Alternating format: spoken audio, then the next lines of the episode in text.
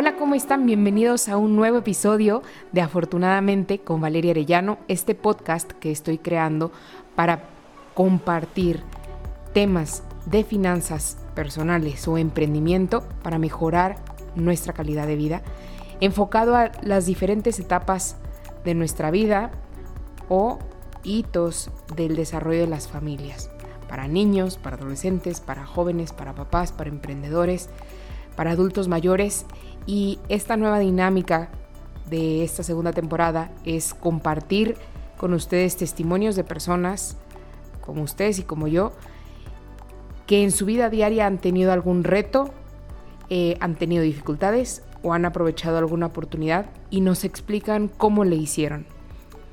Y yo les invito a que esto no nada más se quede en un podcast y que no se quede nada más con las lecciones o con los episodios que voy grabando aquí, sino que poco a poco vayan compartiendo en su propia comunidad, en sus propios círculos sociales, estos temas.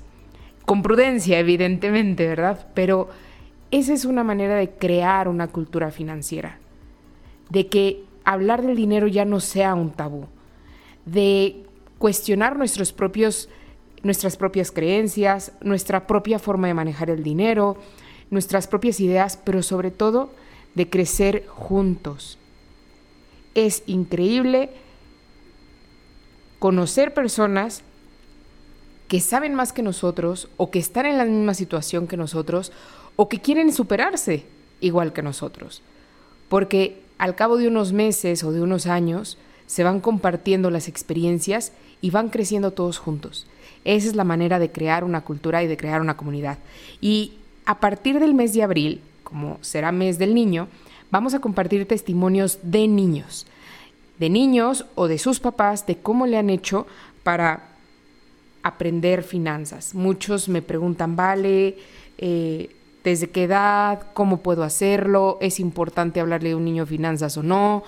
¿Puede un niño aprender de finanzas? ¿Qué tanto puede aprender? Entonces, he grabado este episodio para inaugurar el mes, dando brevísimos puntos, pero lo más importante que me encantaría que escucharan son los testimonios de estos niños o de estos papás porque creo que de esta manera pueden tener una visión mucho más completa, más real, más confiable de hasta dónde puede llegar un niño a desarrollar su inteligencia financiera y por qué es tan importante.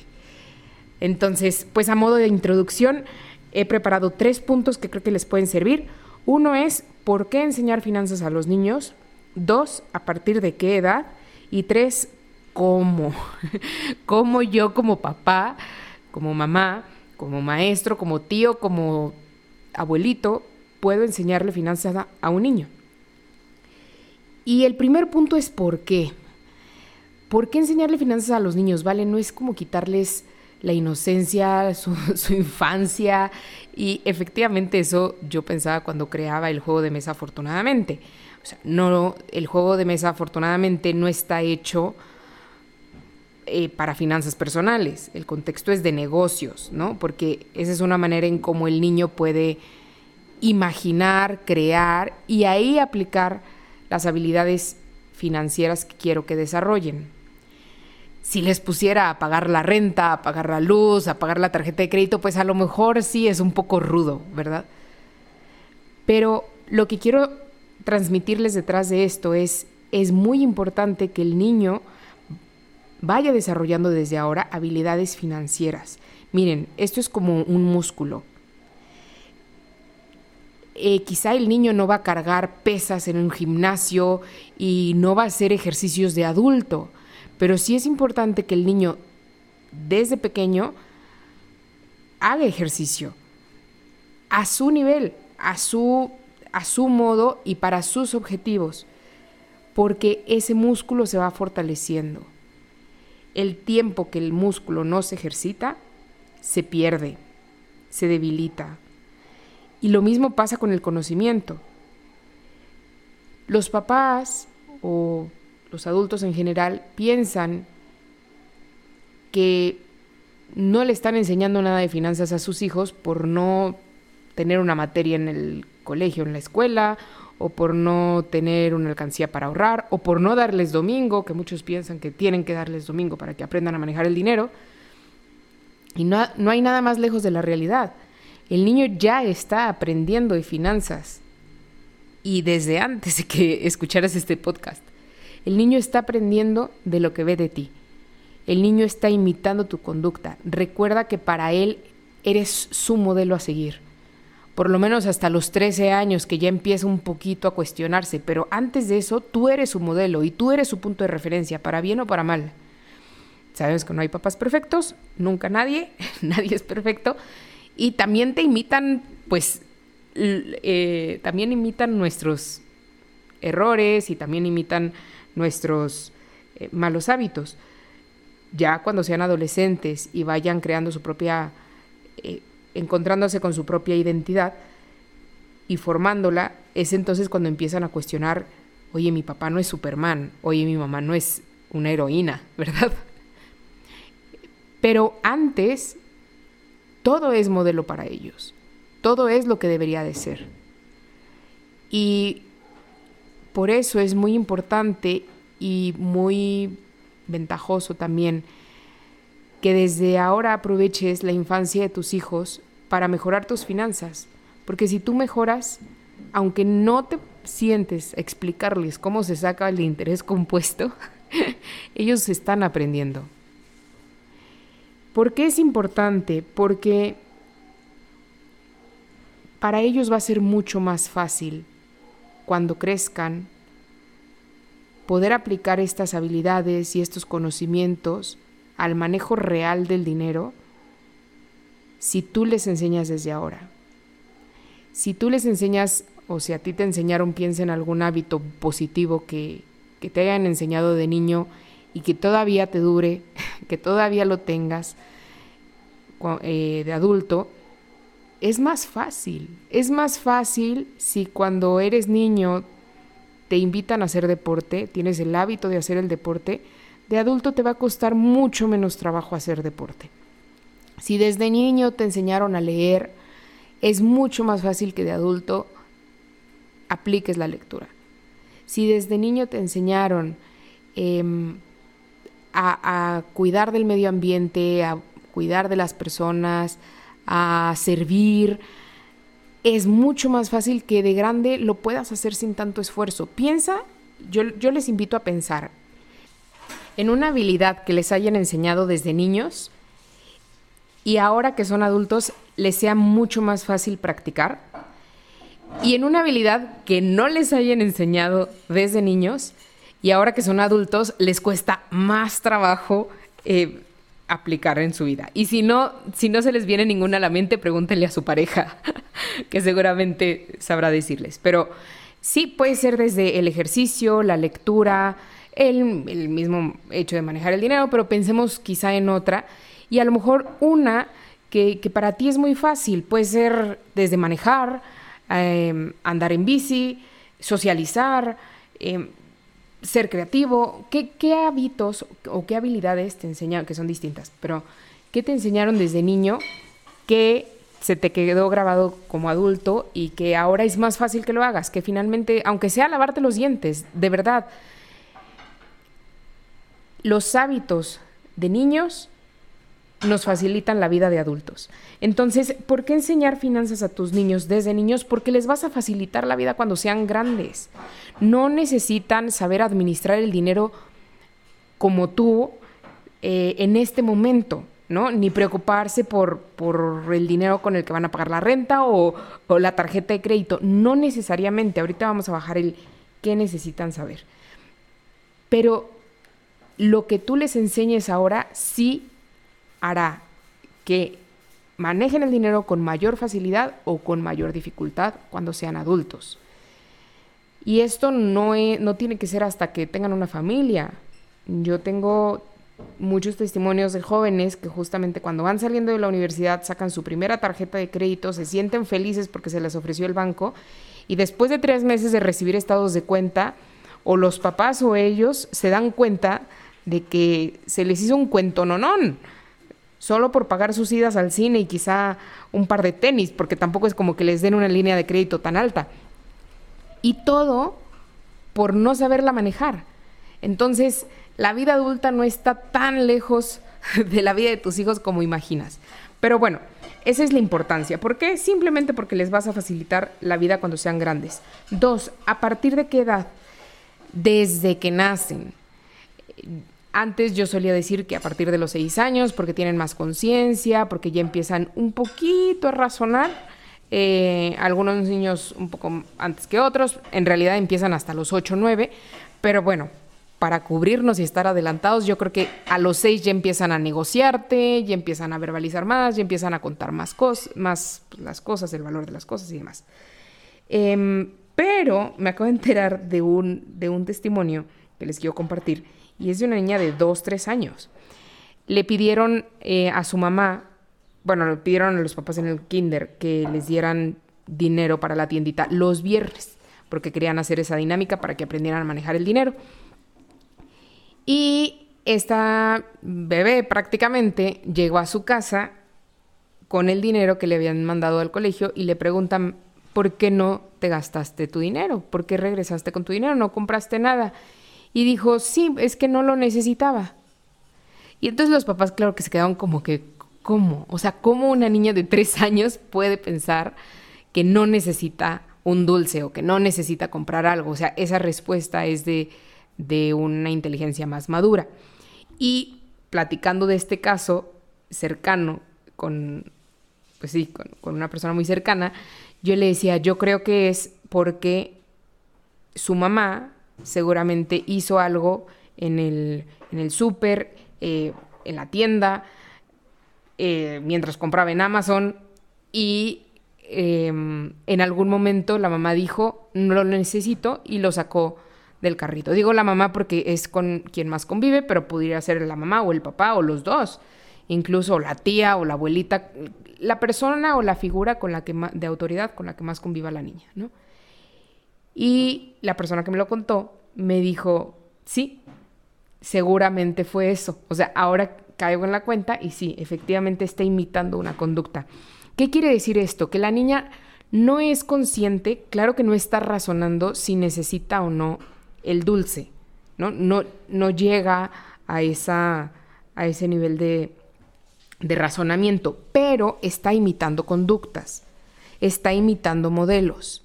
¿Qué va a suceder? No quiere decir que la niña esté condenada a siempre decir que no necesita nada y a no comprar nada, porque ese es un miedo que también los papás tienen.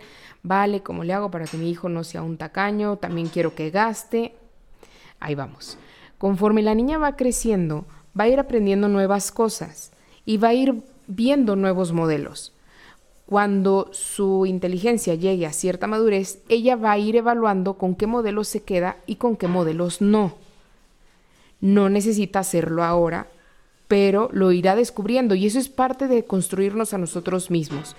Y ese pensamiento crítico de elegir conductas, actitudes, eh, aprendizajes previos o no, es algo que tenemos que hacer toda la vida.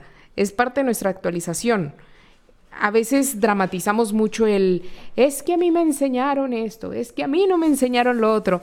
Y en realidad es algo que, que, hay que hacer toda la vida. Toda la vida hay que aprender y desaprender. Y más con los cambios tecnológicos y sociales que, vivimos, ¿no?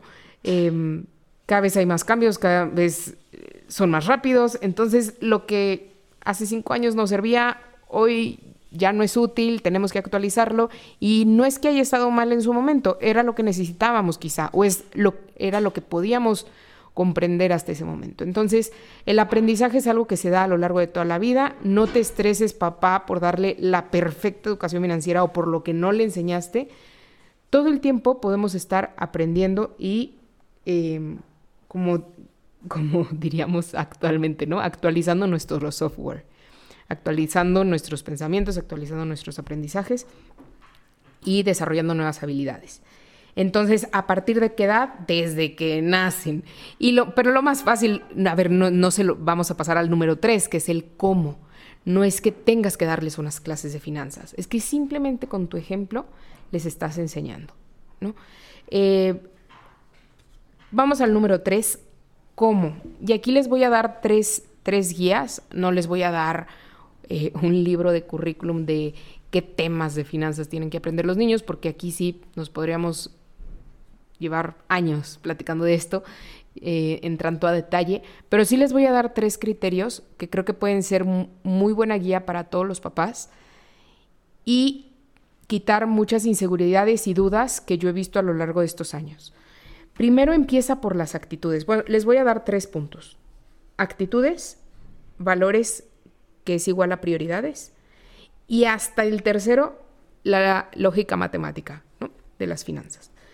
Las actitudes, primero las actitudes, es lo primero que necesitas formar en tus niños. su, su actitud hacia el dinero, su actitud a los recursos, su actitud a la sociedad. La actitud es desde qué postura me relaciono con, con un tercero o con un objeto. ¿no? Si yo pienso que el dinero es malo, que el dinero es escaso, que el dinero eh, corrompe, que el dinero está para gastarse, eso es la actitud. Entonces, vale, ¿cómo puedo transmitir eso a mis hijos? Bueno, primero piensa e identifica cuál es tu actitud hacia el dinero. Y esas actitudes las aprendemos a veces por la vida, ¿no? Desde niños yo viví en una crisis económica familiar y desde ahí se me quedó que el dinero hay que cuidarlo y no hay que malgastarlo porque no hay, ¿no? Y nuevamente hace esa actualización de software y di, ¿estoy de acuerdo con esa actitud? ¿Estoy de acuerdo con esa historia? ¿O esa historia ya cambió y mi actitud también puede cambiar? Pregunta también cuál es la actitud de, de tu pareja hacia el dinero, porque finalmente los dos forman a sus hijos. Y si sus hijos además conviven con otras personas que los cuidan una parte importante del tiempo, pues puedes, puedes comenzar a analizarlo. Em, ¿Cuál es su actitud hacia el dinero? Y luego me vas a decir, vale, ¿y qué actitudes debo de formar en ellos? Pues la actitud de confianza, de autoconfianza, porque pueden controlar el dinero y pueden manejarlo adecuadamente.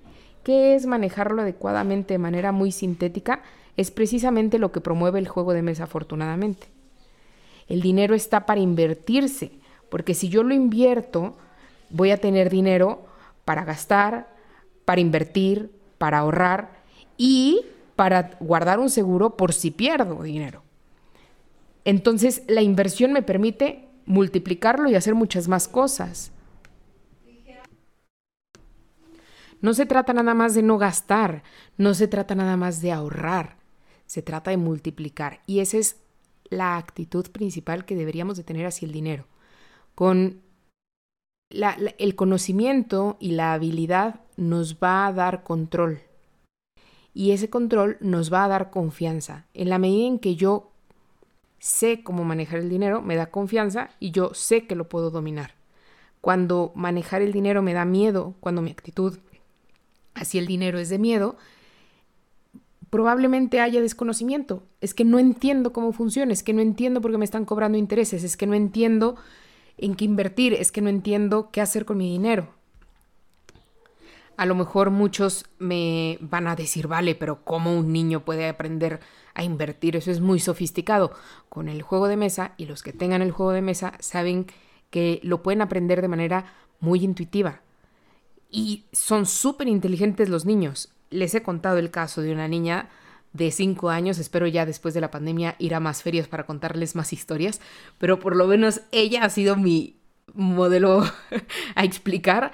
Niña de cinco años, todavía estaba en kinder, em, llegó una casilla de inversión, que son las decisiones que tomas en el juego, y entonces el, el juego, la casilla decía, invierte en comunicación. Si aceptas, invierte tres y sube y la niña tenía 10 fichitas. Evidentemente le alcanzaba. O sea, ella sabía, son 10 fichas, a los 5 años pueden contar perfectamente y ella identificó perfecto que podía invertir.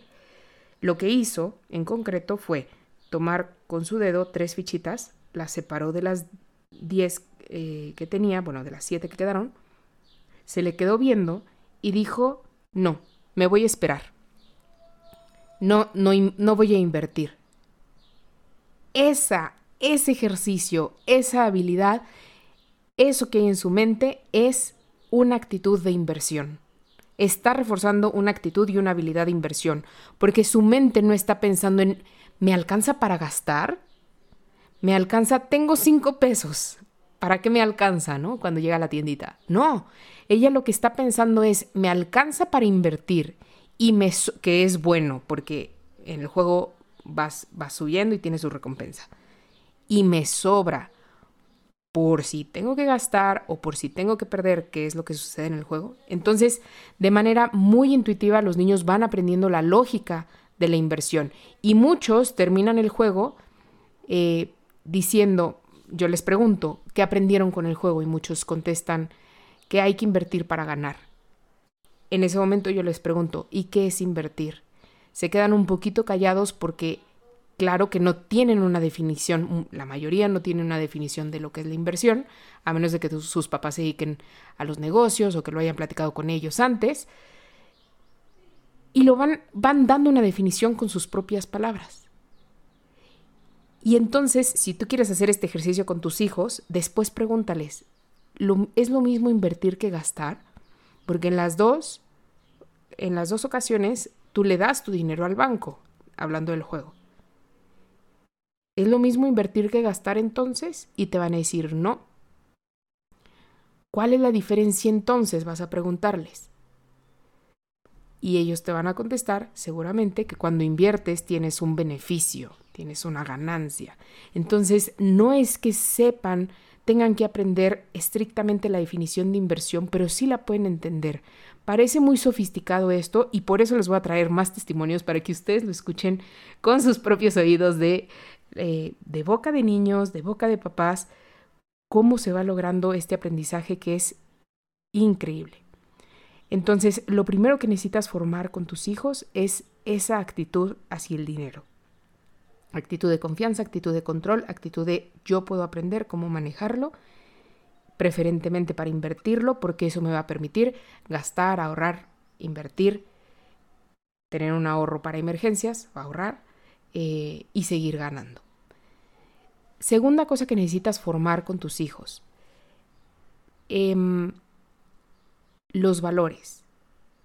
Y les voy a confesar algo. Yo aquí tengo, tengo un, un trauma con los valores. A mí se me hacen, me dicen valores y me acuerdo de la clase de los viernes con las mamás del colegio cuando estaba yo en primaria y me imagino dibujos de colores. No me gustaban nada esa clase de valores. Pero creo que hablar del dinero es hablar de valor el valor del dinero, el valor de las cosas.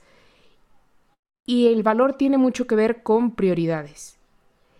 Un presupuesto tiene todo que ver con tus prioridades. Un presupuesto refleja tus prioridades.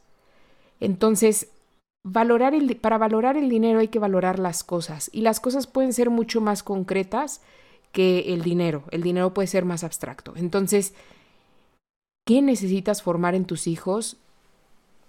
para tener una educación financiera, valorar las cosas, valorar el trabajo, valorar el tiempo, valorar los recursos, incluso los naturales, valorar el agua. Eso es educación financiera. El dinero viene después, el precio viene después, porque está fundamentado en el valor de las cosas. Y, como nosotros sabemos, el valor también es relativo, el valor es subjetivo y el valor es circunstancial como decimos coloquialmente, ¿no? No somos una botellita de agua en el desierto. O sea, una botellita de agua en el desierto vale muchísimo más que una botellita de agua eh, en la tiendita, ¿no? O en la casa. Mientras más escasez hay, más valioso es el recurso. Y eso es algo que es importante que tú percibas y que te acomodes a los valores que tiene tu hijo. No me, refiero a valores morales, sino a qué le da valor a tu hijo. A la galleta, al iPad, al celular, al videojuego, al tiempo contigo. ¿Cómo percibe él el trabajo? ¿Cómo percibe él el tiempo? ¿Cómo percibe él lo que cuestan las cosas? Eso es parte de su educación financiera. ¿Qué valor pone a las cosas? Tú evalúalo Si, si hay algo que no valora, ¿qué hay que hacer? Escasez, ¿no? Reducir la disponibilidad. Si siempre está disponible, no va a perder su valor, va a perder, va a perder su importancia. Si siempre que quiere algo, siempre que quiere comprar algo está disponible, se lo compras, el dinero no tiene valor. El trabajo no tiene valor. Entonces eh, es importante ver qué valora y qué valor le da a cada cosa. Y cuando haya necesidad de ajustar algo, hacerlo. Aquí eh, muchos, muchos papás me preguntan el tema del domingo, que yo creo que podríamos dedicar un podcast exclusivamente a eso, pero no necesariamente tiene que haber domingo para que aprendan a manejar el dinero. ¿No? Sería acotar demasiado eh, el mercado, ¿no? O sea, o la audiencia que pudiera aprender a manejar el dinero, porque no todos tienen domingo. Y al contrario, el hecho de que no haya domingo, el hecho de generar escasez, hace que se aprecie su valor. Entonces, si sí les das domingo a tus hijos, haz la prueba em, y experimenta qué pasa si un día no se los das y ve a qué le dan valor. Bueno, eh, vamos a pasar al tercer punto y aquí me encantaría recibir sus comentarios porque de esa manera puedo profundizar en aquellos temas que a ustedes les gustan. Ahorita solamente los estoy mencionando, pero podemos dedicar, bueno, podemos irnos todo lo profundo que queramos y discutir y compartir, invitadísimos todos a compartir en este podcast. De verdad creo que puede ser muy enriquecedor para todos eh, las personas, todas las personas que lo están escuchando, conocer diferentes opiniones, conocer diferentes experimentos, experiencias. Y bueno, vámonos al tercer punto, que ahí es donde ya entra la parte lógico-matemática, ¿no? Eh, ¿Qué habilidades financieras, estrictamente hablando, podemos desarrollar en ellos. Ahorrar, saber gastar inteligentemente, invertir, hacer un presupuesto, manejar las tarjetas de crédito. Estas habilidades ya van, eh, ya van después, ¿no? Em, espero pronto sacar un libro para, para darles una guía de por dónde empezar, pero sí dependen mucho también del desarrollo cognitivo, es decir, del desarrollo de sus habilidades mentales y de su madurez mental em, de acuerdo a la edad, ¿no? A lo mejor dicen, vale, como un presupuesto para un niño. No, evidentemente a lo mejor un presupuesto puede ser para alguien de secundaria o de prepa, em, una tarjeta de crédito para los que están en preparatoria, em, el ahorro puede ser desde niños, la generosidad desde niños, invertir y emprender desde niños, gastar inteligentemente, sobre todo a partir de los 13 años más o menos. Les voy a contar nada más como brevemente, para que estén tranquilos, un poco de la psicología del desarrollo de los niños. Porque muchos papás llegan y me dicen, vale, mi hijo era súper ahorrador a los 8 años y ahorita se compra tenis de dos mil pesos, ¿no? este, ¿qué le pasó, no? Y, o sea, ¿cómo va a gastar en eso? ¿Qué le pasó a mi hijo? Eso es normal y eso es parte de las necesidades de cada etapa, ¿no? De cada etapa del desarrollo. Es natural que un niño eh, a los, hasta los ocho años sea muy cauteloso, sea muy disciplinado, sea eh, ahorrador, eh, ahí muchos también, muchos papás también me dicen, oye, vale, pero ¿cómo le hago para que no sea tacaño? O sea, que también gaste. Pues invítalo, si tú ya detectaste que tu hijo es demasiado medido, demasiado cauteloso, que no se gasta nada, también necesitas enseñarlo a gastar. Em, tú conoces a cada uno de tus hijos, qué es lo que cada uno necesita desarrollar y también revisa la etapa en la que está. A partir de los 13 años, su necesidad más importante es pertenecer y es encontrar quiénes son, su identidad. Es formar su propia personalidad y eso se forma también con sus propias decisiones. Decisiones que no son perfectas, decisiones que implican errores. Entonces, probablemente quiera comprarse los tenis del artista o del influencer o del videojuego eh, o de la persona, de su modelo a seguir. Si él tiene el dinero y si eso le ayuda a esforzarse para una meta, dale chance. Es su manera de irse encontrando. Ahora, en todo el proceso, desde que son niños y están experimentando hasta que son van creciendo y experimentan quizá con cosas más, más de la vida real, acompáñalo. Acompáñalo, pregúntale por qué te gustan esos tenis, quién los usa, cuánto cuestan, qué estarías dispuesto a hacer para, para conseguirlos, eh, crees que es mucho dinero, crees que es poco, y si es su dinero, puedes, puedes darle chance de comprarlos, ¿no? Em, finalmente es de él pero acompáñalo en todo el proceso. Y después de que se los compró, oye, qué bien se te ven, acompáñale a comprarlos si él quiere, sí, sí, sí puede, dependiendo mucho de la edad. Em, ¿Y qué tal salieron tus tenis? ¿Están cómodos? ¿Valieron la pena o no valieron la pena? Y así me, decía una, una mamá, como meses después de que su hija se compró un iPhone, creo que sí era un iPhone, eh, le dijo, a ver, ya pasaron tres meses y ya estás pensando en el otro. O seis meses. Tanto te esforzaste por conseguir esto que... Pero ya pasó, ya te pasó el gusto. Acompáñalo en esas reflexiones. Pero no para que tú le des la lección, sino para que él vaya sacando su propio juicio, su propio razonamiento. A partir de los tres es muy importante que lo escuches, que lo acompañes, que lo valides, que lo dejes experimentar. Porque si ahorita no lo dejas experimentar, ahorita que lo puedes acompañar, al rato va a experimentar solo y al rato esas lecciones las va a tener solas y no, y no va a tener con quién compartirlas. Es mejor que, que las tenga ahorita contigo. Em, muy bien, podríamos escribir todo un libro de qué habilidades en cada etapa podemos desarrollar eh, con los niños lo que quisiera dejarles ahora es esa, esa reflexión. Las habilidades no es lo primero que le tienes que enseñar, no es lo primero que tienes que formar necesariamente. Es más importante todo lo demás y las habilidades van a ir cayendo por su propio peso. Podemos tomar programas, puede haber programas, puede haber este, libros, espero, les digo, pronto sacar el mío. Eh, que les sirva a ustedes de guía. Me va a ayudar mucho su retroalimentación, sus preguntas, sus comentarios, para yo crear algo que sea útil para ustedes. Porque en casa es en donde más se forjan las habilidades, las actitudes, los hábitos. Y lo que yo haga es nada más para facilitarles esta forma de enseñar. Los invito a que de verdad jueguen afortunadamente. Está creado para eso.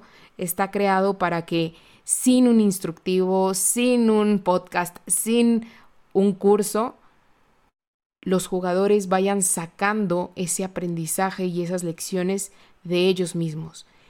Y el hecho de que sea juego hace que el aprendizaje sea social.